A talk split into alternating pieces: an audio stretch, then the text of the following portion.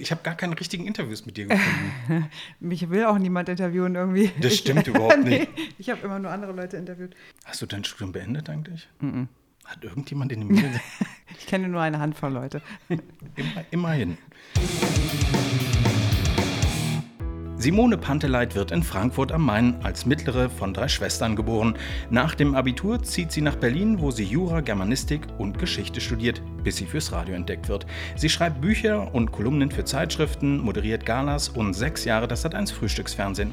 Doch ihre größte Leidenschaft ist und bleibt das Radio. Für ihre Arbeit beim Berliner Rundfunk 91.4 wird sie zweimal mit dem Deutschen Radiopreis ausgezeichnet. Ob vielleicht noch ein Oscar dazukommt, wird sich zeigen. Immerhin ist sie in Sharknado 5 zu sehen. Herzlich willkommen, Simone Panteleit. Hallo, danke, dass ich da sein darf. Voll gerne, ich freue mich, dass du da bist. Wie kam es zu dem Dreh und ist die Vitrine für den Oscar äh, schon gekauft, ausgesucht? Nein, ist sie nicht. Ähm, wie es zu Sharknado kam, ähm, ich bin mit Oliver Kalkofe befreundet, ähm, der ja diese Schläferz-Filme Genau, macht bei, bei Tele äh, 5, Tele ne? 5, genau. Und äh, Sharknado war da ja also der allergrößte Erfolg.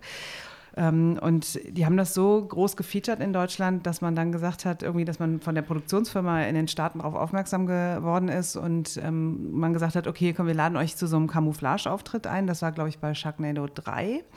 Und ähm, dann für den fünften Teil haben sie dann gesagt, hier habt ihr wieder Jungs, äh, habt ihr wieder Lust, also Peter Rütten und, Peter, äh, und Oliver Kalkofe. Und äh, die haben dann gesagt, ja, aber dann müssen wir irgendwie ganz viele deutsche Promis irgendwie noch dazu holen. Und dann haben also von Ah, wer hat denn da alles mitgemacht? Markus Lanz hat mitgemacht und Bela B. von den Ärzten und so. Und da wir uns nun so gut kennen, hat er mich auch gefragt, ob ich da die Wetterfee spielen möchte und habe gesagt, super gerne. Weil so einen Trash äh, mache ich dann schon gerne, ja. Und hast du den im Kino auch gesehen? Also gab es eine Premiere? Es gab eine Premiere von Olli und Peter ähm, organisiert und äh, das haben wir uns dann alle zusammen angeguckt. Äh, das war sehr lustig, aber im Kino selbst lief er ja nicht. Also er lief tatsächlich Nur nur, Fernsehen, bei ne? Tele 5, ja. Ähm, und gibt es Ambitionen, jetzt das Genre zu wechseln, Schauspielerin zu werden? Nein. Also ich durfte schon mal bei einem Sat1-Film mitspielen. Ähm, da habe ich äh, die Gretchen Hammerstein gegeben, eine Reporterin. Also ich musste mich quasi selbst spielen. Das hat total viel Spaß gemacht. Das war auch ähm, spannend, da mal so reinzuschnuppern und zu sehen, wie aufwendig das ist. Also wenn man sieht, mit welchen einfachen Mitteln man Radio machen kann, wie viel äh, mehr es schon braucht, um Fernsehen zu machen. Und Film ist halt nochmal eine komplett andere Welt. Was für ein Riesenset, was da an Geldern ausgegeben wird und so. Ne? Und ich hatte da irgendwie sechs Drehtage und auch Wow. äh, tatsächlich richtig Text. Ja. Ja, das hat Spaß gemacht. Und äh, mir wurde dann auch immer gesagt, das hast du ganz toll gemacht und wir, wir rufen dich nochmal an und für was anderes und wir lassen uns mal gucken und so. Es hat nie wieder jemand angerufen, aber der, der Einblick war, Frechheit. war schön. Und nein, ich würde da auch nicht äh, dauerhaft reinwechseln wollen, weil ich glaube, Schuster bleibt bei den Leisten. Aber das muss ich mir unbedingt angucken. Ich habe es leider zu spät äh, gesehen. Du hast den Radiopreis gerade wieder für deine Show gewonnen oder euer, euer, ihr als Team. Also herzlichen Glückwunsch erstmal. Wie ist das, so zweimal den, den Preis in der Hand zu haben? Ähm, das war ganz großartig äh, und das ist ganz großartig, vor allen Dingen, weil wir wirklich überhaupt nicht damit gerechnet haben, dass wir diesen Preis gewinnen. Also man fängt ja an, dann so kleine Sp- Planspielchen zu machen, ähm, der ist mit nominiert und der ist mit nominiert und hm, und ähm, Thomas Hört man sich das dann auch an, was die, was die Konkurrenz Ich habe reingehört, ja, und ähm, Thomas Orner, den ich ja nun selber aus meiner Kindheit und Jugend auch kenne und damals schon verehrt habe, der war ja nun in zwei Kategorien nominiert, als bester Moderator und auch für die beste Morningshow. Und dann haben wir gedacht, okay, hoffentlich kriegt er den als bester Moderator, weil dann kriegt er es vielleicht nicht in der Morningshow. Ähm, und der Laudator, äh, Matze Knob, kam dann da in, an diesen Tisch und feierte so ab mit diesem Mike Thiel, der auch mit nominiert war. Dann haben wir schon gedacht, haben, okay, wenn die so dicke miteinander sind, dann wird bestimmt der beste Morningshow gewinnen und Thomas Orner kriegt dann also besten Moderator. Dann wurde aber Thomas Orner nicht bester Moderator. Also ging dieses, ah Mist, okay, dann doch einer von den beiden. Und am Ende des Tages sind wir es geworden. Sehr überraschend ähm, für uns, aber natürlich auch eine ganz tolle Auszeichnung und ähm, ja, die Überraschung war dieses Mal größer. Beim letzten Mal war so, da habe ich es mir schon sehr gewünscht, dass ich den, den auch bekomme. Ähm, ja, so als, als Bestätigung dafür, dass das alles nicht so verkehrt sein kann, was man da macht. Und Du bist ja schon voll lange dabei. Seit Simon, da gibt es unterschiedliche Angaben. Bei dem einen steht 97, 99. Was stimmt? ähm, von 97 bis 99 habe ich mein Volontariat gemacht. Okay, dann zählt es doch. Das zählt doch, Okay. ja. Also ich habe Ende 96 mit dem Praktikum angefangen und ähm, habe dann auch schon immer gesagt, ich würde gerne ein Volontariat haben. Ähm, genau, und dann, also im Grunde ab Ende 96 bin ich beim Radio ununterbrochen ähm, und habe ja auch immer neben dem Fernsehen noch Radio gemacht, einfach weil es meine, meine Leidenschaft ist, mein bezahltes Hobby war das so in der Zeit. Und ähm, ja, also ich freue mich riesig über den Radiopreis, auch vor allen Dingen, weil dieses Team einfach großartig ist und sich alles Mögliche aufreißt, um, um da eine gute Sendung zustande spät, zu bringen. Da kann man ruhig äh, Körper. Äh, Körperöffnung ja, schreiben? Okay, ja, also den Arsch aufreißen. ich hab's gehört. Wir, wir, alle miteinander, genau. Deswegen war das, war das ganz toll, dass das geklappt hat. Bei dem Preis, wenn ihr den bekommt, habt ihr euch vorher abgesprochen, wer was sagt? Also ich finde, das ist ja das hm. Aufregende eigentlich, wenn man den alleine kriegt dann hat man ja selber alles in der Hand. Aber mhm. wenn man zu zweit ist, dann muss man sich ja irgendwie koordinieren, damit es nicht peinlich ist. Der eine grüßt die Kollegen, der andere ist noch bei der Oma und äh, dann spielt das Orchester oder die Band, weil die Zeit um ist. Äh. Ähm, wir hatten uns kurz vorher, wir sind mit dem Auto nach Hamburg gefahren, Ron und ich, und wir hatten uns im Auto unterhalten, wie wir das machen wollen. Und er hat gesagt, ganz klar, du musst anfangen, weil du bist die Teamchefin. Also ich bin ja auch Redaktionsleiterin dieser Sendung und von daher war klar, ähm, ich soll das auf jeden Fall machen. Ähm, und dann habe ich gesagt, okay, dann danke ich der Jury und danke natürlich dem Team. Und du sagst dann halt noch Chefsgesellschafter und so weiter, wer da noch so alles ist. Und ähm, auf der Bühne selbst ist es halt aber auch Schall und Rauch, ne, was du dir so überlegst. Ich wollte eigentlich noch sagen, als ich auf die Bühne kam, wollte erklären, warum ich mein Handy in der Hand habe, weil ich mir die ganzen Namen äh, ja. noch aufgeschrieben hatte, damit ich bloß niemanden vergesse.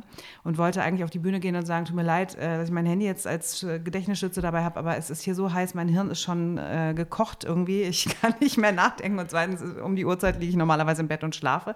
Aber es ist wirklich total wurscht, was du dir vorher überlegst. Da oben stehst du und alle gucken dich an und du bist aufgeregt und du bist völlig überwältigt und dann sagst du halt irgendwas. Und Ron hat dann auch vergessen, den Chefs und äh, Geschäftsführern zu danken. Aber das hast du hinterhergeschoben. Dann habe ich das hinterher hinterhergeschoben, weil es mir Gott sei Dank noch eingefallen ist. Und äh, ja, am Ende des Tages ist es, glaube ich, auch nicht, nicht weiter tragisch. Wenn ich mir vorstelle, ähm, man hat jetzt den Preis gekriegt und man hat allen gedankt und geht dann mit dem geilen Preis zurück und dann sitzen da die anderen, die einem netterweise gratulieren und einem aber eigentlich wünschen, dass es an Stellen juckt, wo man nicht selber rankommt. ähm, worüber redet man in so einer Situation denn? Ähm, man redet tatsächlich dann gar nicht mehr groß, ähm, weil das ja in die Veranstaltung eingebettet ist. Und wenn man von der Bühne runterkommt, muss man erstmal nach hinten, dann werden Siegerfotos gemacht mit dem Laudator, dann muss man ein kurzes Interview geben und dann kommt man irgendwie wieder nach vorne und äh, wird kurz äh, platziert. Aber das Programm geht halt auch weiter und man unterhält sich ja nicht groß während der Veranstaltung, wenn Frau Schöneberger da vorne moderiert oder Lenny Kravitz singt und man sich ganz doll darauf konzentrieren muss, weil es wirklich spektakulär war. Ähm, äh, und deswegen, äh, also wir haben Höflichkeiten ausgetauscht, aber ähm, nichts groß weiter. Konntet ihr denn den Preis auch schon mit Hörern feiern? Also gibt es so, ähm, beziehungsweise wie nehmen denn die Hörer Anteil? Ich stelle mir vor, Handy ist auf Flugmodus, man macht es wieder an und peng, äh, hat man das Gefühl, der Vibrationsalarm ist kaputt oder irgendwie das Handy vibriert im Dauerzustand. Ja, also kurz nach der Preisverleihung hatte ich dann irgendwie 71 WhatsApp-Nachrichten, also von meiner Familie, von Freunden, von allen möglichen Menschen die meisten Hörer haben noch nicht meine Handynummer. Kommt vielleicht noch, man weiß es nicht. Blenden wir ein. Aber ja. ähm, also tatsächlich am nächsten Tag, wir haben dann, ähm, ich habe um 10 nach 7 mit meiner Kollegin dann telefoniert und dann haben natürlich ganz viele Leute auch angerufen und haben gratuliert äh, übers Telefon oder wir haben es auf unserer Facebook-Seite gepostet vom Berliner Rundfunk und darüber kamen dann ganz viele Glückwünsche. Aber gab jetzt noch nicht irgendwie so ein riesen Happening.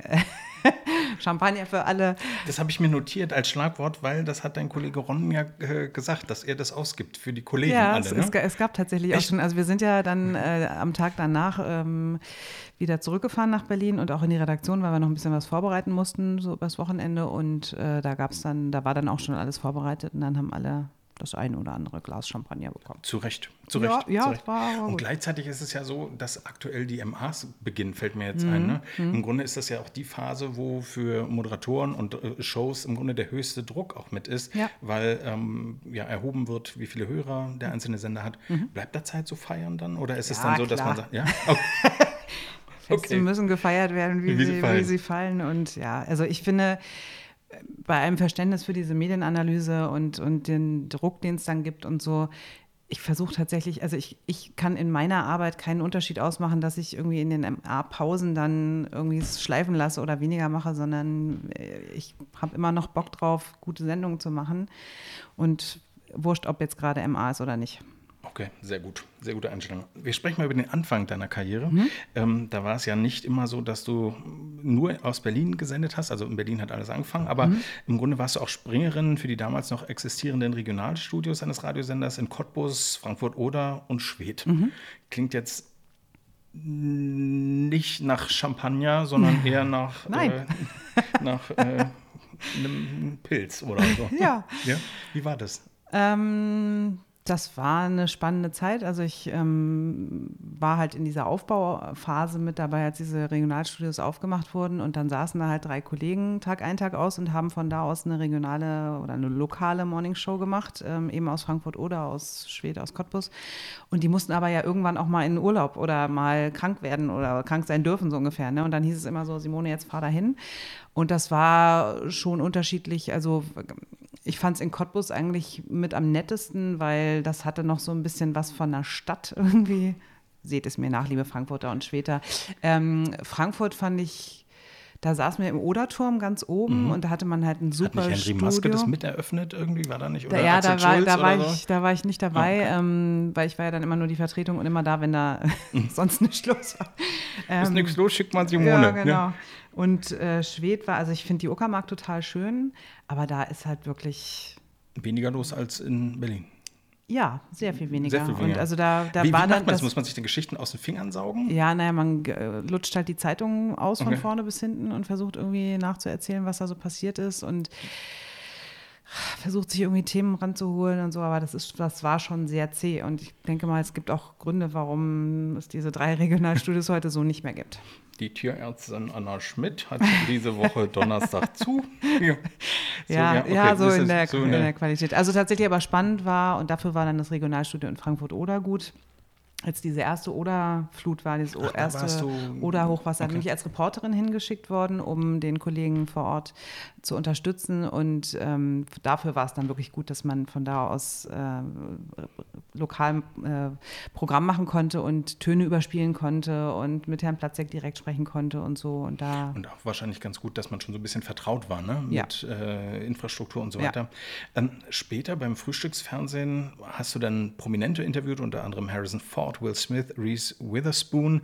Inwiefern haben denn deine Erfahrungen zum Beispiel mit äh, Interviews mit Oberbürgermeistern dir geholfen, so eine Hollywood-Stars zu interviewen? Gibt es in der Technik irgendwelche Unterschiede? Nee, also tatsächlich muss ich sagen, dass meine meine Frühstücksfernsehzeit ganz vieles nochmal so auf Null gesetzt hat. Ne? Also, weil, sagen wir es, wie es ist, das war vorher sehr ähm, sehr krasses äh, Formatradio. So, ne? Also ein Intro von einem Song hat 16 Sekunden und dann darfst du 16 Sekunden auf das Intro sprechen als Moderator und äh, Beiträge durften nicht über eine Minute sein und so und wurde auch alles geschnitten und vorproduziert in der Regel. Also das war ja so eine, in meiner Anfangszeit beim Radio endete gerade so dieses, wir wir informieren ganz viel, wir haben ganz hohen Wortanteil, dann wurde einfach so Musik, Musik, Musik. Dann kam irgendwann diese Gewinnspielzeit ne, mit diesen Mehrwertnummern und so. Ähm, und beim Frühstücksfernsehen weiß ich noch, das, das war am Anfang, das war wie, also wie ich soll jetzt sechs Minuten Live-Interview machen und mir Fragen da vorher für ausdenken. Oder hat natürlich auch eine Talkredaktion, die es vorbereitet hat, aber so, das war nochmal alle, ganz anders als alles, was ich vorher gemacht hatte. Und auch dann, wenn es heißt, äh, jetzt mach den Sack zu und wir haben irgendwie was anderes, was wir reinnehmen müssen, oder auch uns ist der Beitrag weggebrochen, reden wir noch drei Minuten weiter, wo man gedacht hat, ich habe doch schon alles gefragt, was zu fragen geht. Nochmal so. zu Frage 2. Also von daher ähm, haben die Interviews, die man vorher so geführt hat, und auch bei Pressekonferenzen oder so, das hatte wenig mit dem zu tun, was dann da passiert, weil man da halt auch gelernt hat, okay, ich muss wirklich zuhören, um, um Nachfragen stellen zu können. Ich muss mir vorher schlaue Fragen überlegen. Ich muss auch, weißt du, du kannst ja nur ein Ass aus dem Ärmel ziehen, wenn du schon eins drin reingesteckt hast. Rudi Carell. Ja. Ich glaube, er hat das gesagt, ja. ja. Und ähm, nee, also von daher, das, das hat vieles nochmal so auf, auf Null gesetzt. Also sicherlich hat meine Radioerfahrung da auch geholfen, aber ähm, na, auch, ich glaube, ist nicht auch ein Unterschied. Ich meine, die Zeiten, wo du bei einer Morningshow aufstehst, sind vermutlich ähnlich. Mhm. Und trotzdem sieht man beim Radio ja nicht, wenn du am Abend vorher länger wach warst, als mhm. du hättest sollen. Man vielleicht. hört es nur, wenn die Zunge schwer ist. Also, man, ja. Und oh, jetzt zum Verkehr. ja? Nee, aber es ist wahrscheinlich noch eine zusätzliche Komponente, oder? Dass man da mehr Disziplin braucht oder nicht? Ähm, Nee, also beim Frühstücksfernsehen musste ich halt noch mal eine Stunde eher aufstehen, weil es einfach von meinem Zuhause noch mal weiter weg war und ich einen längeren Anfahrtsweg hatte und eben eine halbe Stunde Maske mindestens so, wobei die dann auch alles rausgeholt hat, was man am Abend vorher okay. irgendwie beim Griechen möglicherweise schlecht gemacht hat. Marianne, hast du noch zwei Kühlpacks? Ja? Die Augenringe und so, genau. Nee, also das äh, Nee, ich habe das immer, ich habe das als äh, ganz großen Spaß da empfunden. Also das war eine riesen Herausforderung am Anfang und so auch dieses, eben aus diesem Formatradio zu kommen und dann da einfach auch Programm selber gestalten zu dürfen. Ne? Also mein Chef hat dann irgendwann gesagt, so mach doch einfach. Also du bist doch ein schlaues Mädel und wir haben dich eingekauft, weil wir glauben, dass du das kannst und dann das mach doch einfach. Ne? Voll also, gut. Ich finde, es gibt heute ja, sehr wenig. Das war, ne? das war echt, und da habe ich einfach, also ich glaube auch, dass ich meinen Job so, wie ich ihn heute machen darf und auch wie ich ihn machen kann, ähm, niemals so hätte machen können, wenn ich nicht dieses, das war wie ein Freischwimmer machen beim, beim Frühstücksfernsehen. Ne? Also auch, weil da sind auch so viele Sachen schiefgelaufen und, und äh, man musste spontan reagieren, wenn irgendjemand wieder, keine Ahnung, gerade so mit diesen ganzen Prominenten, die halt sehr unterschiedlich waren in ihrer Art dann auch. Ähm, wenn man dann merkt, okay, wir machen jetzt mal hier irgendeine Gaga-Aktion, äh, ja, das hätte ich vor, also das, da habe ich viel gelernt. Hast du denn auch das Gefühl, dass es da Leute gab, die auf Knopfdruck nett waren? Also ich meine jetzt äh, Prominente, die dann kamen und genau äh, wussten, ich habe jetzt zu liefern. Also mein Learning war so, ähm, dass die ganzen Hollywood-Stars, die da so nicht waren, die ganz ne, großen, dass, die waren alle, die waren me mega professionell. Mhm. Ne? Die kamen rein und haben auch noch ähm, dem Praktikanten, dem mhm. Kabelträger mhm. und sonst dem irgendwie die, also überall rumgegangen. Hallo, ich bin Sarah Jessica Parker. Hallo, ich bin Harrison Ford. Hallo, so ne. Die waren super professionell und die waren in der Regel auch immer sehr nett und sehr gut vorbereitet und so. Ähm, bei manchen deutschen Promis war es dann so ein bisschen so, wo man gedacht hat, so, ey, wenn du keine Lust hast, warum kommst du dann hierher? Mhm. Ne? Also, und dann, ach, ist so früh und kann ich jetzt gehen? Und so, und so, ja, da ist die mhm. Tür, natürlich gehe. Und dann aber, wenn die Kamera dann anging, dann war so, ja, genau, ist so schön hier zu sein. So, wo man dann schon gedacht hat, so, äh, das Was soll das? Ist, ja. Ich hatte mal einen Re äh, Regisseur aus, äh, aus den USA und das fand, den fand ich sehr unangenehm. Der hat nämlich, bevor du gekommen bist, seine Hände vor deinen Augen desinfiziert, ist auf dich zugekommen, hat also dir guten Tag gesagt, ja. obwohl alle gesagt haben vorher, äh, sag ihm nicht guten Tag. Ja. Und dann anschließend wieder die Hände desinfiziert vor dem Gespräch. Und dann bauen wir eine schöne äh, Atmosphäre auf. Zwar schwierig. Hm, ja. ja. sehr, sehr. Aber äh, das klingt auf jeden Fall gut. Du hast ähm, dann mit dem Fernsehen aufgehört und bist zurück zum Radio gegangen. Mhm. Warum? Das haben mich viele Kollegen damals auch gefragt. Ähm, ja, also. Äh, ich habe zwei Begründungen gehört und ich fand die eine davon schlüssig und gut. Deswegen, also spricht okay, für die Leidenschaft. Erzählst du mir dann gleich auch noch nein, die andere, die du nein, gehört hast? also es gab keine Not beim Frühstücksfernsehen wegzugehen. Ähm, ich hätte, könnte da wahrscheinlich heute noch senden, wenn ich äh, gewollt hätte. Ähm, ich habe ja immer nebenbei, neben dem Frühstücksfernsehen noch äh, Radio gemacht und das fing an mit Warum Darum, dieser Rubrik unter der Woche äh, nachmittags und dann einer dreistündigen Sendung am Sonntag. Das lief sehr erfolgreich, äh, woraufhin dann mein Chef damals, Detlef Norman, gesagt hat, okay, wann immer du irgendwie Kapazitäten frei hast, mehr zu tun, sag mir Bescheid. Dann hat Sat1 sich damals entschieden, die Schichten beim Frühstücksfernsehen zu ändern. Also früher war es so, dass ähm, man zwei Teams hatte und beide Teams haben jeden Tag gesendet. Das eine früh von 5.30 bis äh, 8 und das andere von 8 bis 10. Und irgendwann hat man gesagt, so, kann ja auch ein Team durchmoderieren, ist für uns billiger zu produzieren ähm, mhm. und dann hat das andere Team halt frei in der Woche. Ne? Und dann wechseln die sich wöchentlich ab. Also hatte ich zwei Wochen äh, Freizeit im Monat und habe meinem Chef das gesagt beim Radio. Hat er gesagt, okay, welche Sendung möchtest du moderieren? habe ich gesagt, naja, du musst ja sowieso immer schon so früh aufstehen. Also wenn dann den Vormittag, also habe ich den Vormittag moderiert. Auch das sah man in den Hörerzahlen, dass das gut lief. Und dann kam, okay, wir haben Handlungsbedarf, die Zahlen sind nicht so gut am Morgen, wir würden gerne mit dir das machen.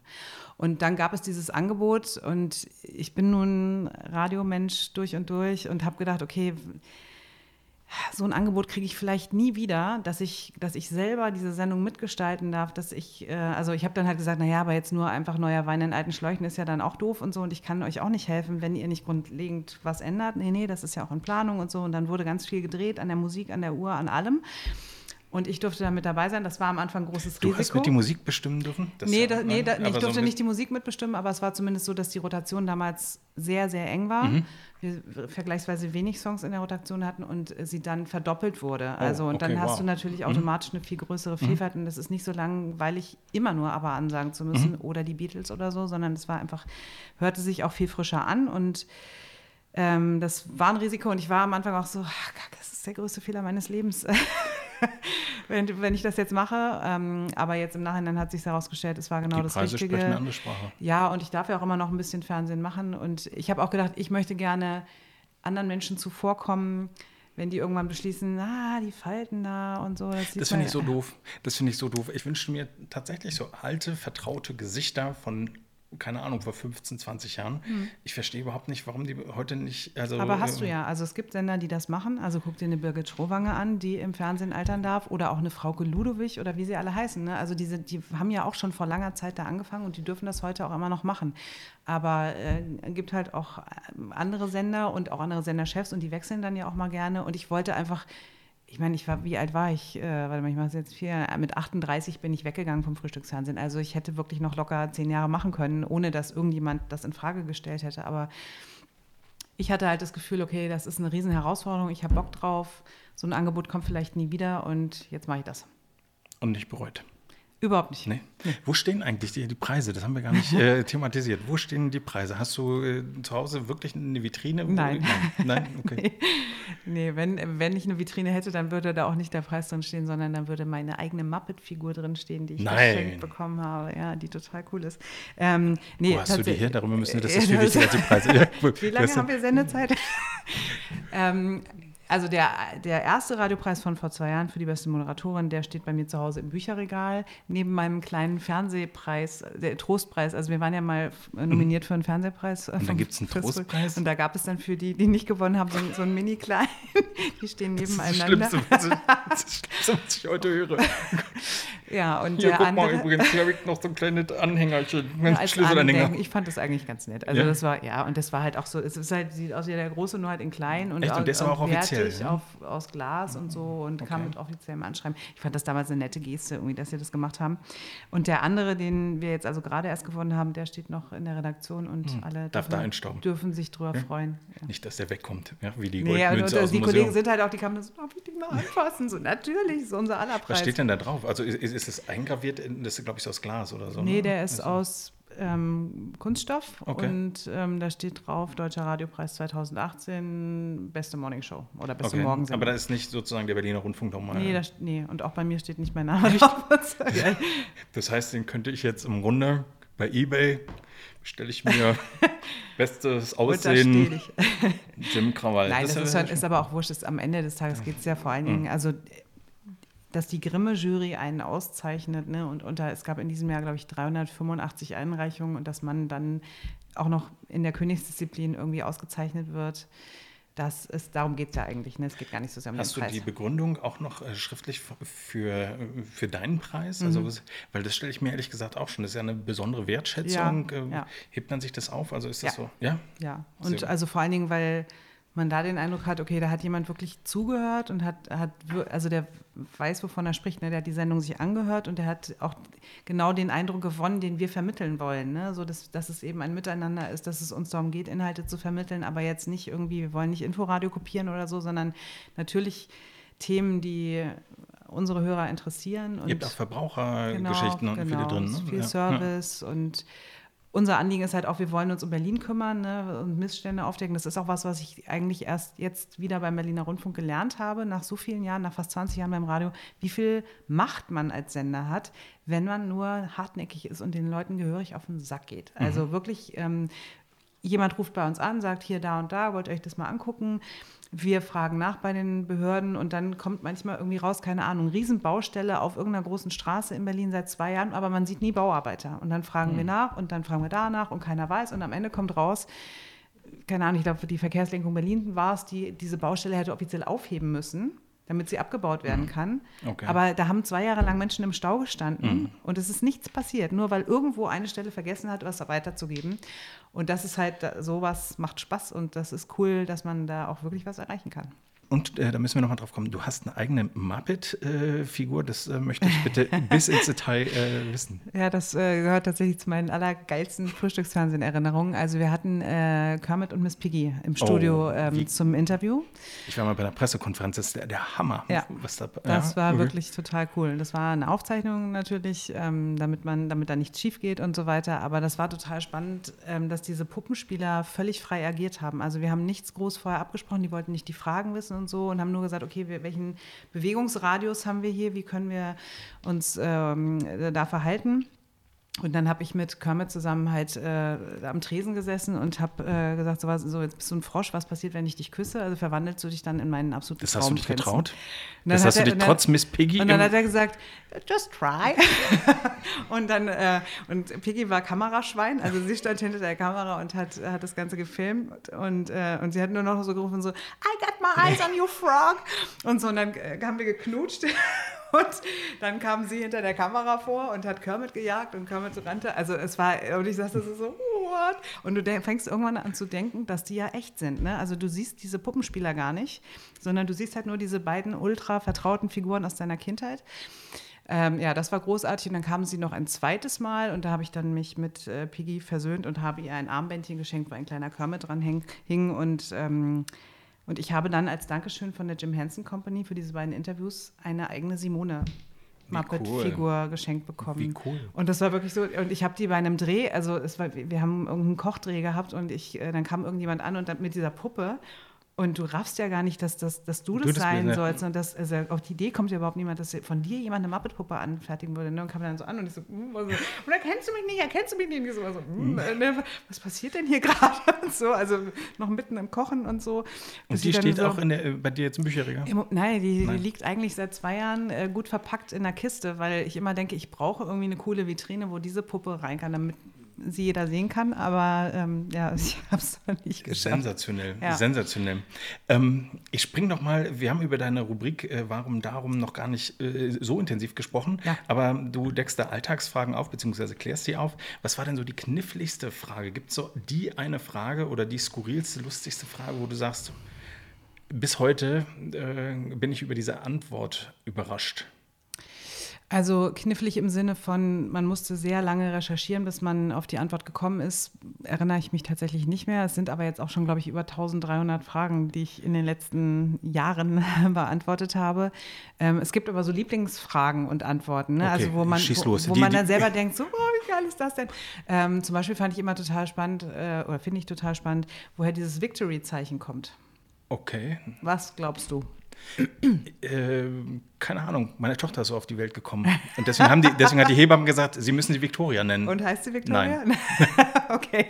Ähm, also ich habe gedacht, es geht irgendwie zurück auf Winston Churchill, der ja ähm, nach dem Krieg oder über, dann auf dem Balkon stand und dieses Victory-Zeichen gemacht hat. Und eben wegen Frau. Tatsächlich geht, kommt es aber aus der Zeit, äh, als England und Frankreich Krieg miteinander geführt haben also es liegt schon viel, viel weiter zurück. Ähm, da war der Hundertjährige Krieg und die Engländer waren sehr gute Bogenschützen. Und wenn sie in französische Kriegsgefangenschaft gerieten, dann wurden denen die beiden Finger abgeschnitten, damit sie kampfunfähig gemacht werden. Um Gottes Willen. Und wenn sich also Engländer und Franzosen auf dem äh, Schlachtfeld begegneten, dann haben sie immer gezeigt, so, Achtung, ich habe sie noch und ich werde sie auch benutzen. Und, wir, und der Sieg ist uns sicher so. Ne? Und daraus wurde dann Victory. Okay. Genau. Davon gibt es so ein paar Dinger, wo ich, wo ich dann immer mich freue. So, oh, wie cool. Also wir müssen Nummern austauschen, dann wirst du mein, äh, äh, bei Wer wird Millionär, mein Telefonjoker. Sehr gerne. Ich werde mich da nicht anmelden. ähm, gut, ähm, bei der, äh, als Moderatorin der Morning Show äh, beim Berliner Rundfunk, gibt es da auch mal so Momente, wo du sagst, nee, also mein lieber Scholli, ich stehe jetzt nicht um, keine Ahnung, 2.30 Uhr oder 3.30 Uhr auf, sondern ich bleibe jetzt einen Augenblick länger liegen. Ähm, wie oft ist es passiert, dass du unter einem Vorwand im Bett liegen geblieben bist, statt zur Arbeit zu kommen? Und äh, deine äh, Vorgesetzten, die hören das jetzt natürlich nicht. Also ich bin super preußisch erzogen worden. Also mein, mein Vater war so wirklich so, wir sind gesagt ist gesagt. Ja, und wer abends feiern kann, kann auch am nächsten Tag arbeiten und so. Und tatsächlich ist das auch mein, mein Motto und auch das, was wir unseren Kindern beibringen, irgendwie so, ne? Also wer nicht irgendwie 40 Fieber hat oder als jetzt im übertragenen Sinne, ne? Oder irgendwie nicht von der Toilette runterkommt oder ein gebrochenes Bein hat und im Krankenhaus liegt, der geht zur Schule morgens. Also weil sonst sind die Grenzen so schwimmen, ne? Und ich, also natürlich gibt es äh, Morgende, wo ich denke so, oh kann ich und der Kopf tut weh und so. Aber wenn ich nicht wirklich Fieber habe oder ich, ich gar, gar keine Stimme habe oder so, dann, also es, ich glaube, es gab einmal irgendwie in den letzten vier Jahren, dass ich, ähm, dass ich wirklich total fertig war, weil ich eine unfassbar schlechte Nacht hatte und dass ich dann morgens angerufen habe und gesagt habe, ich ich kann, nicht. ich kann hm. nicht kommen. Ne? Ich war natürlich auch schon richtig krank, aber das, da hätte ich vielleicht gehen können mit ganz viel Mühe aber oft ist es so, dass ich mich noch hinschleppe, dann die Sendung mache und dann nach Hause gehe und dann halt die anderen irgendwie die Vorbereitung machen müssen. Erstaunlich ohnehin. Ich finde, die Leute beim Radio sind ganz schön hart im Nehmen, weil man sie ja nicht sieht. Mhm. Äh, kommen sie auch im Grunde, solange der Kopf nicht unterm Arm ist. Und äh, also ich habe da Geschichten gehört und habe mich gestaunt. Also sind, sind Radioleute äh, hart im Nehmen? Radioleute sind sowieso die coolsten. Nein, äh, ja, weiß ich nicht. Also ich glaube, wenn man, wenn man das wirklich liebt, was man macht, und dann ist es aber auch egal, was es ist, ne, dann dann geht man da auch gerne hin und dann geht man da auch hin, wenn man vielleicht ein bisschen Kopfschmerzen hat. Und dann wirft man halt eine Tablette ein und trinkt eine Kasse, Tasse Kaffee extra und dann geht dann das geht's. schon. Mhm. Wie bereitest du dich so auf so, eine, auf so eine Show vor? Oder legt man dir alle Texte hin und du musst sie nur noch ablesen? Oder mhm. wie, wie, funktioniert das? Oder lest ihr überhaupt, moderiert ihr? Wie, wie müssen sich Leute das vorstellen, wie so eine Show funktioniert? Also nach der Show ist vor der Show. Das heißt, wenn die Sendung zu Ende ist, setzen wir uns hin und überlegen uns, was wollen wir gerne morgen machen. Was ist so gerade die Befindlichkeit in der Stadt? Ne? Also wenn es eine Wespenplage gibt, äh, könnte man am nächsten Morgen intensiv über Wespen reden. Oder wenn keine Ahnung, Thema Organspende jetzt gerade, ne? jeder wird automatisch Organspender, dann ist klar, das ist ein Thema, was unsere Leute natürlich, was ja jeden betrifft und jeder hat eine Meinung dazu und dann ähm, setze ich mich als Redaktionsleiterin hin und mache einen Sendeplan und sage, okay, auf dem Platz reden wir drüber, auf dem Platz reden wir drüber, auf dem Platz reden wir drüber. Wir überlegen gemeinsam, wen können wir dazu alles anrufen, was können wir Social Media mäßig machen. Ähm, um Relativ da komplex dann geworden, ne? Also ja. in den letzten Jahren, wenn sozusagen Social Media ähm, auch noch Ja, also meistens beschränkt es sich irgendwie hm. auf Facebook. Wir machen einen hm. Facebook-Post dazu, um am nächsten Morgen auf jeden Fall schon mal Stimmen dazu zu haben. Dann wird ein Praktikant rausgeschickt, der eine Umfrage macht oder jemand am Telefon fragt schon mal, wenn Menschen anrufen und irgendwie Lob, Kritik, Anregungen loswerden wollen, dann kann man die auch schon mal dazu fragen und so. Ne? Und dann wird also von den Menschen, die dann so da sind im Sender, die bereiten dann die Sendung für den nächsten Tag vor und ich gehe am nächsten Tag immer noch mal drüber. Also ich habe eine Frühredakteurin, die mir da sehr hilft, aber ich gehe auch noch mal über jeden einzelnen Text drüber. Ähm, ich habe mal gelernt, jeder Moderator, der was auf sich hält, bereitet sich gut vor und äh, schreibt sich seine Moderationen auf. Das heißt ja nicht, dass man sie so abliest. Ne? Und schon gar nicht darf es so klingen, als ob man sie abliest, aber zumindest sollte man einfach einen roten Faden haben und, und wissen, wie man anfangen will, wie man aufhören will. Und trotzdem passiert natürlich auch vieles spontan. Also wenn mein Kollege da irgendwie, keine Ahnung, gerade Kaffee trinkt und da ist die Milch sauer geworden und er irgendwie hm. da halb irgendwie hängt, über Eimer ja. hängt, dann ist das was, was man dringend thematisieren mhm. soll, ne? weil natürlich äh, Hörer auch sowas mögen, ne? so Interaktionen und spontane Sachen und wie reagiert jetzt irgendjemand. Also Aber habt ihr auch so Situationen, ich stelle mir vor, man sagt, ja und äh, keine Ahnung, in Berlin werden es 24 Grad, Regler runter und dann äh, knallt es, weil der eine gesagt hat, naja, äh, ich finde es völlig in Ordnung, dass man auf dem Radweg mit dem Mofa fährt und der andere sagt, bist du verrückt. Also gibt es so eine Situation? Wir untereinander ja, genau. Nee, also wir sind tatsächlich alle Sehr harmonisch. wahnsinnig lieb ja zueinander. Okay. nee, wir, wir sticheln natürlich, aber so, das ist alles sehr konstruktiv und das ist halt auch das Coole. Ich habe, ich mache wie gesagt schon lange Radio und ähm, man lernt ja auch unterschiedliche Persönlichkeiten kennen und es gibt natürlich auch sehr pflegeleichte Menschen, sehr dievenhafte Leute, sehr cholerische Menschen, so, ne? Und wir sind alle extrem pflegeleicht. Und das ist ehrlich gesagt furchtbar. Ich habe nämlich versucht, irgendwas Schlimmes über dich rauszufinden, aber alle haben gesagt, es gibt nichts. Also von daher, äh, die. Ich habe dunkle Punkte. die sage ich gar nicht. Nein, also tatsächlich glaube ich, bin ich wirklich, vielleicht liegt das daran, dass ich ähm, mit zwei Schwestern groß geworden bin und früh lernen musste, irgendwie zu teilen und irgendwie, dass man eben nicht immer das Sagen hat oder weil keine Ahnung, meine Eltern äh, sehr, sehr bodenständig sind und uns sehr fromm erzogen haben. Also keine Ahnung, also wahrscheinlich spielt das auch alles mit rein, dass ich immer denke, so man darf sich, also natürlich ist es, ich mag das gerne, dass ich sagen darf, okay, wir machen das, wir machen das, wir machen das. Und dass es dann auch noch erfolgreich ist, ist am allerbesten daran. Aber ähm, wenn jemand kommt und sagt, ganz ehrlich, ähm, ich fand das irgendwie komisch, wie er das heute Morgen gemacht hat, wollte es nicht anders machen beim nächsten Mal oder so, dann denke ich mir, hm, stimmt, leider hat er recht gehabt. Also, und ich glaube, wenn man das verliert, wird es auch anstrengend und dann werden die Freunde schnell weniger. Noch hast du genug. äh, nebenher bist du auch bei Endlich Feierabend bei Sat 1 äh, als Moderatorin im mhm. Einsatz zu sehen. Ich will jetzt nicht die Frage stellen, was machst du lieber, was äh, Radio oder Fernsehen, sondern vielmehr, wo siehst du dich in 20 Jahren?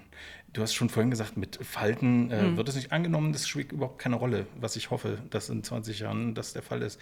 Worauf hättest du mehr Lust, also oder wo siehst du dich da?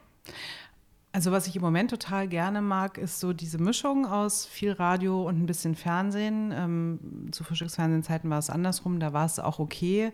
Ich finde auch immer, es kommt ganz doll auf die Sendung drauf an. Also ich habe auch schon Sendungen moderiert, so Abendmagazine, wo man halt nur irgendwie fünf Sätze geradeaus in die Kamera sagen muss und dabei nett aussehen. Das, das reicht ja nicht. Das ne? empfinde ist, äh, ich als ja. sehr, sehr langweilig. Und also die Texte hat dann auch jemand anderes geschrieben und man darf mhm. sie auch nicht groß umformulieren. Das, also dafür habe ich dann einfach auch zu viel gelernt äh, in den letzten 20 Jahren, als dass mich das irgendwie Aber das wirklich heute würde. noch. Ne? Also das nervt mich ja ehrlich auch kolossal, wenn du mitkriegst, das sind nicht die Texte von der Person, die da äh, steht. Ich finde als Zuschauer ja gut, vielleicht ist ein Zuschauerregal, aber ich, ich Ja, der Moderator spielt ja auch nur eine untergeordnete mhm. Rolle. Da geht es ja dann um die Beiträge und um die Themen des Tages und so, ne? Aber mich als Moderatorin fordert das halt null mhm. heraus. Und deswegen, ich finde auch immer Moderator, also beide sind Moderatoren, ne? Also der Mensch, der zum Beispiel Frühstücksfernsehen macht oder der, keine Ahnung, eine Talkshow moderiert oder beim Radio eine Sendung oder so. Oder eben auch jemand, der nur drei Sätze am Stück gerade ausreden muss. Alle sind, gelten sie als Moderatoren, aber es gibt halt wahnsinnige Unterschiede in dem, was man können muss, so, ne? Das stimmt. Und ähm, also wo sehe ich mich in 20 Jahren, um die Frage zu beantworten? Ähm, ich fand das bisher auch gut, aber Ähm, hoffentlich immer noch beim Radio, wenn ich dann noch arbeiten muss. Ich fürchte ja. Nein, und ich möchte es eigentlich auch gerne. Also ich würde gerne, solange, solange mir das Spaß macht und solange ich auch das Gefühl habe, ich kann da immer noch irgendwie was wuppen. Und, und welchen äh, Song willst du denn nicht mehr ansagen müssen? Welchen, die Frage äh, habe ich neulich schon gestellt bekommen. Echt? Okay. Nee, ähm, nee das war bei, bei einem Coaching, also da mhm. ging es um Musikmoderation ähm, bei so einem Workshop und da habe ich mir John Miles mit Music aufgeschrieben. Okay. Ich weiß auch nicht, irgendwie ist der negativ belegt mhm. bei mir. Gibt's. Äh, du lebst mit deinem Mann und deinen Kindern in Berlin, mhm. ähm, bist aber morgens äh, on air, das heißt auch nicht mehr äh, dann zu Hause. Wie organisierten ihr euch? Also wer macht die Pausenbrote, wer kontrolliert die Schularbeiten? Ich nehme an, die sind noch schulpflichtig. Mhm.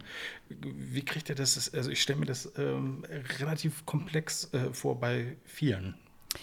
Ja, also jetzt mittlerweile sind die drei Großen schon so groß, dass sie sich selber ihre Schulbrote machen und sich auch so ganz gut selbst organisieren und ähm, auch man keine Hausaufgaben mehr kontrollieren muss. Und die sind auch alle äh, erfreulicherweise sehr gut in der Schule. Ähm, die sind 15, 16, 17, also da muss man nicht mehr viel machen. Die helfen eher noch mit irgendwie so. Ne? Die Kleine, die wird jetzt acht die ist noch, also da muss man noch hinterher sein und die, die braucht immer noch mal so ein bisschen mhm bisschen Anstoß ähm, und kommt drauf an. Meistens mache ich abends schon das Schulbrot, dass die morgens keinen Stress haben. Ähm, und mein Mann ist halt freiberuflich tätig und der ist äh, dann morgens immer da und äh, verarztet die Kinder und bringt zur Schule und äh, bringt die so in den Tag. Und nachmittags gucken wir dann, also wechseln wir uns ab mit dem Abholen und wenn es total klemmt, kann meine Mutter einspringen, die wohnt bei uns in der Straße und ist okay äh, agile Omi und freut sich drüber, wenn sie, wenn sie da irgendwie mitmachen kann. Mitmachen kann ja. Ach, das ist dann perfekt. Okay, ja. brauche ich mir keine Sorgen machen. Sehr gut. Ähm, du warst dann im Mai 2010, auch das habe ich äh, gelesen und musste dich darauf ansprechen, auf einer Kreuzfahrt mit der Queen Mary II von Hamburg über Southampton nach New York. Hm. Wie war das? Das war die erste von acht Fahrten, oh, ich, Gott, die ich mittlerweile gemacht habe. Ja. Oh, also das, das, ich hatte der Virus äh, gepackt.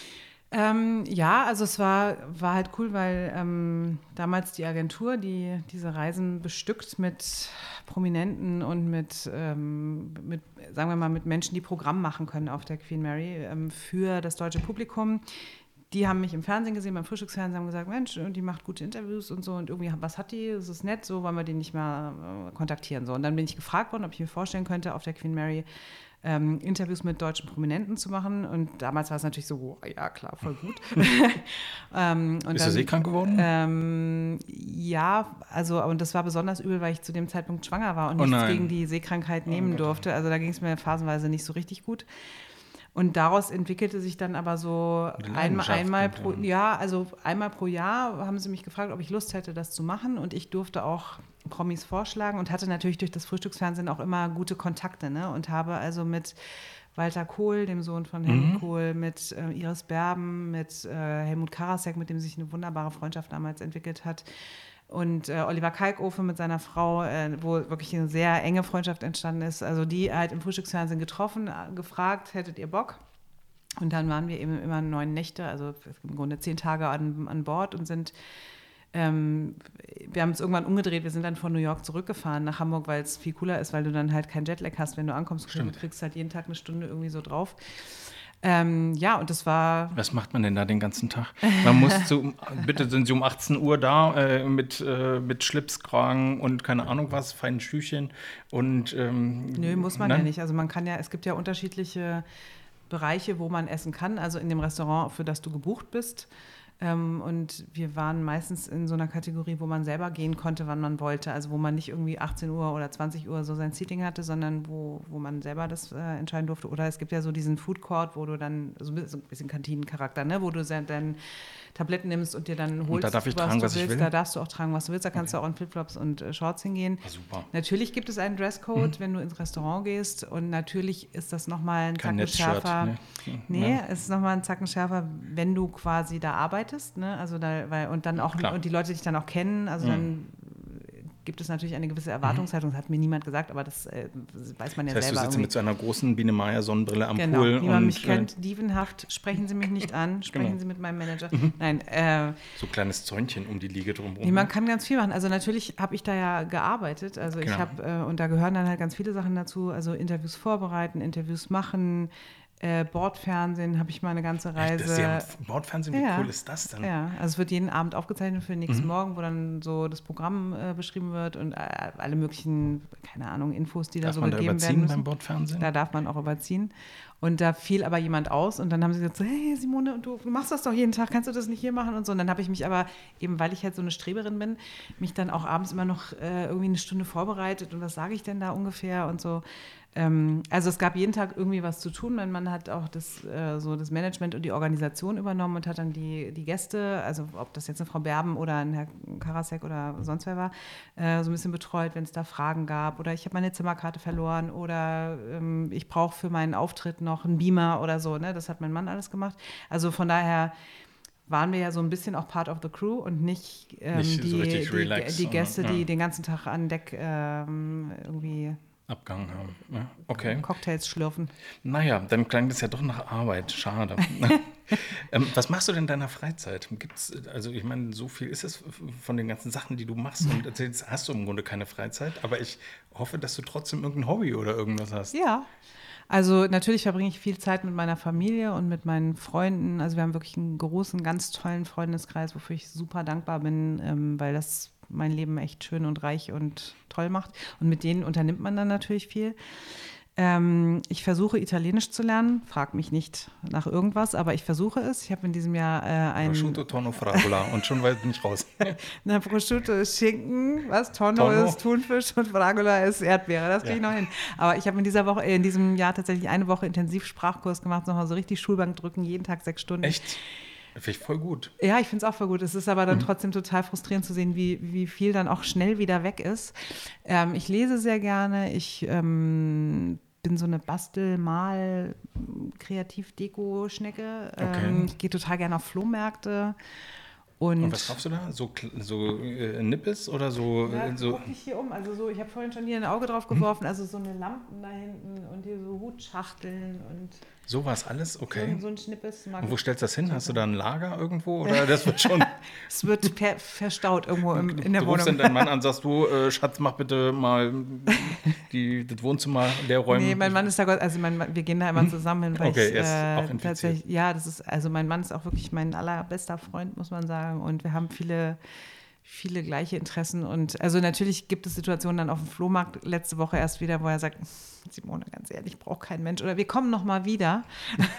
Das ist ja verklausuliert. Und das war ganz schlimm. Nix. Und dann kamen wir letzte Woche, wir waren letzte Woche auf dem Flohmarkt und ich hatte was gesehen und, äh, hab, und dann hieß es so, na, das kauft eh keiner, ne? Wir kommen wieder und wir kommen wieder und es ist nicht mehr da.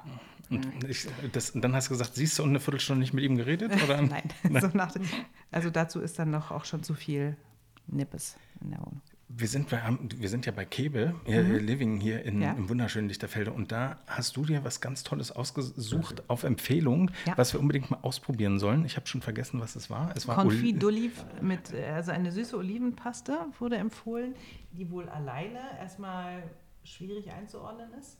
Aber es hieß, dass wenn man die zusammen mit Parmesankäse isst, dass das also eine Geschmacksexplosion sein soll. Du, wenn du da schon mal kurz probieren möchtest. Hast du Angst? Ich, ein bisschen. Äh, aber vor allem würde ich zwischenzeitlich gerne eine Zahl zwischen 1 und 40 von dir hören wollen. Ja. Äh, 14.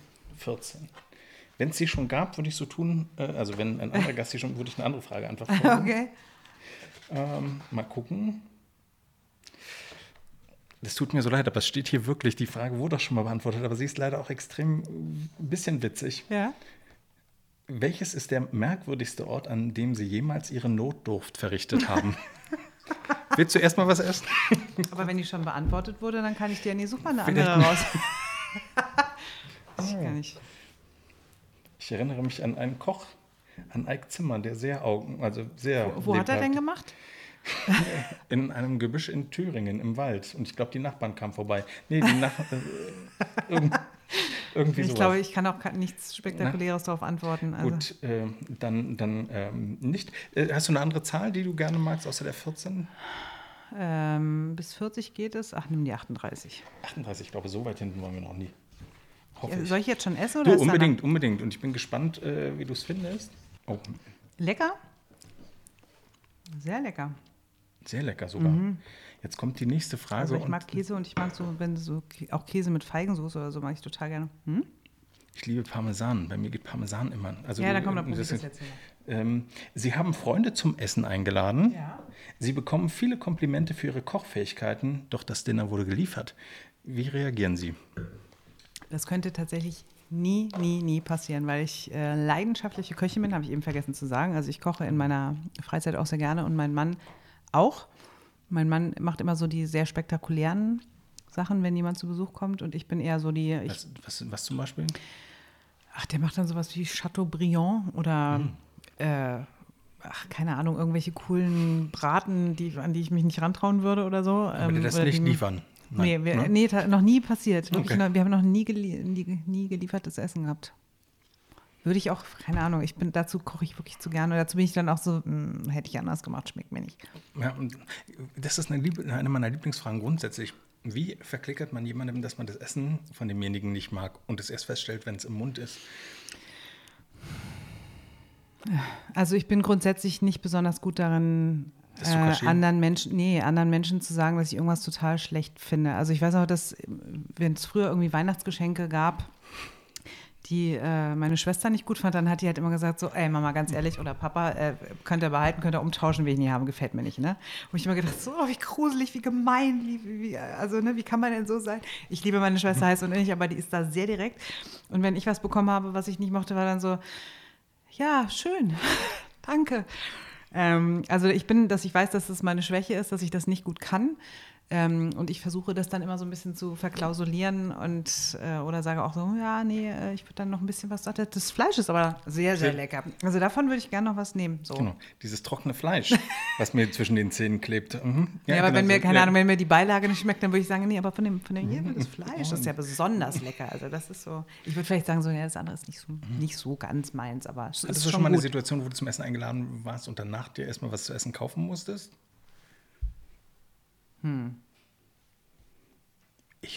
Ich. Ja, erzähl. Ich, bin, ich musste. Wo nach, warst du eingeladen? Bist du noch mit den Leuten befreundet? Wie mm, hießen sie? Äh, ja, nein. äh, äh, ich bin dann nach Currywurst essen gefahren und hatte Angst, dass ich äh, da erwischt werde. Mhm. Warum isst du das jetzt hier? Ich habe schon nicht? probiert. Nein, das ist Das ist deins. Das große. Ich habe ja. ein kleines gemacht. Nein, du musst das große essen. Das große esse ich gleich. du bist jetzt bei Facebook ganz neu. Voll neu. Voll neu. Ja.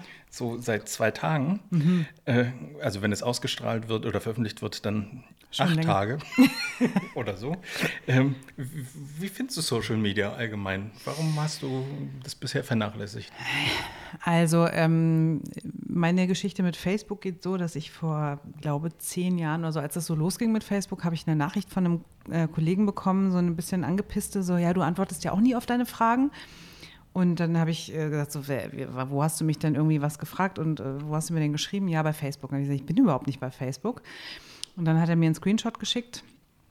Äh, und dann kam raus, es gibt eine Simone Panteleit Facebook-Seite, wo auch ganz viele Fotos von mir waren und wo es auch, also reale Menschen aus meinem Leben mit befreundet waren. Ähm, und da hat sich jemand halt bei Sat1 auf der Seite Fotos runtergeladen und hat ein Fake-Profil erstellt. Und, ähm, und es war total schwierig, damals Facebook zu beweisen, dass ich ich bin und dass aber diese Simone Panteleit angeblich bei Facebook nicht Simone Panteleit ist und so. Und es hat ewig lang gedauert, ähm, das dann wieder abzuschalten. Und dann habe ich gedacht, so mit dem Quatsch will ich überhaupt nichts zu tun haben. Jetzt ist es so, dass wir meine Homepage aufgrund der neuen Datenschutzverordnung äh, aktualisieren mussten und ähm, ich dann gesagt habe, naja, heutzutage ist es ja leider so, dass äh, sich alles irgendwie über Social Media abspielt ich hatte bislang halt immer über meine Sender, ne? ich konnte über das Frühstücksfernsehen oder über Berliner Rundfunk kann ich ja auch agieren, wenn ich mhm. möchte und mache das auch ähm, ab und zu, aber also privat sehe ich da gar nicht so den Sinn dahin, hinter irgendwie so Fotos von mir mit Duckface, ja, Duckface und so. Ist ganz ne? wichtig. Mhm. Also äh, dafür habe ich gar keine Zeit und dafür habe ich auch gar keine, dazu habe ich gar keinen Bock. Aber ich äh, sehe schon, dass das in meiner Branche und auch bei Chefs oder auch möglicherweise zukünftigen Auftraggebern schon so eine Währung ist. Ne? Mhm. Ist derjenige bei Social Media, wie viele Follower hat er da und so weiter und, ähm, und dass ich als immer mehr rückständig gelte, wenn ich das nicht mache, weil die wissen ja nicht, aus welchen Gründen ich das nicht mache. Und Aber ich wüsste gar nicht, das ist mein größtes Problem in diesen Stories. Was erzählt man den Leuten und dass sie, man spricht sie, also ich meine, das finde ich so grotesk. Man filmt sich und sagt, hallo ihr Lieben, obwohl man mit dem Gerät spricht und die Leute das auch alleine konsumieren. Mhm. Beim Fernsehen sitzen ja mhm. noch zu mehreren also ich, ich, mein Ziel ist es, das tatsächlich nur zu machen, wenn ich was zu sagen habe oder wenn, keine Ahnung, wir machen jetzt heute ein Selfie und wenn du mir sagst, das wird ausgestrahlt, dann, dann würde ich auf meiner Facebook-Seite okay. irgendwie ein Foto von uns beiden und hey, ja, wenn ihr Lust habt, guckt euch das an. Oder aber dann ist ja was passiert, aber es ist ja genau, nicht, aber ich würde äh, nie einfach Milchreis umgekippt. Nein, äh, nein, nein. Also wenn es irgendwelche Anlässe mhm. gibt, um was zu posten, dann werde ich das tun. Aber jetzt einfach nur so, hey, ich wünsche euch einen ganz schönen Tag und was macht ihr heute so? Interessant, dass du das äh, machst, weil die meisten Influencer, die ich da sehe, die werden tatsächlich drei Oktaven höher, wenn sie die Leute begrüßen. Mhm. Also, wo ich dann denke, mein Gott, Leute, was soll das? Also, naja, nicht so schön. ähm, gibt es denn irgendeinen Gegenstand im Internet, den du mal gekauft hast, weil ein Influencer oder dich, äh, nein? Nee, also dazu bin ich halt selber auch nicht in diesen äh, Netzwerken unterwegs und lass mich da auch nicht äh, von beeinflussen. Wobei, es stimmt nicht. Also, eine, eine Kollegin von mir hat ähm, auch angefangen, bei YouTube irgendwie aktiv zu sein und hatte irgendwie mal so einen Haircurler ähm, ausprobiert und den habe ich mir tatsächlich nachgekauft, einfach weil ich das Ergebnis bei ihr, ähm, also aber die kannte ich auch. Ne? Du hast heute keine Locken. Gibt es da einen Zusammenhang? nee, ich habe das Gerät noch nie ausprobiert tatsächlich. Leider gab es in der letzten Minute der Aufzeichnung ein Tonproblem. So können wir uns an dieser Stelle nur entschuldigen und nachliefern, dass Simone Panteleit auch einen Crepmaker hat, den sie noch nie benutzte. Zum ersten Einsatz sind wir eingeladen. Alle. Natürlich. Den Termin wird sie sicher in ihrer Sendung beim Berliner Rundfunk verkünden. Doch nicht nur deshalb lohnt sich das morgendliche Einschalten. Herzlichen Dank an Simone Panteleit für das wunderbare Gespräch. Wir schließen diese Folge mit einem Zitat, das dem Fußballer Andy Möller zugeschrieben wird und mit dem wir besseren Ton bei den kommenden Aufzeichnungen geloben. Mein Problem ist, dass ich immer sehr selbstkritisch bin, auch mir selbst gegenüber.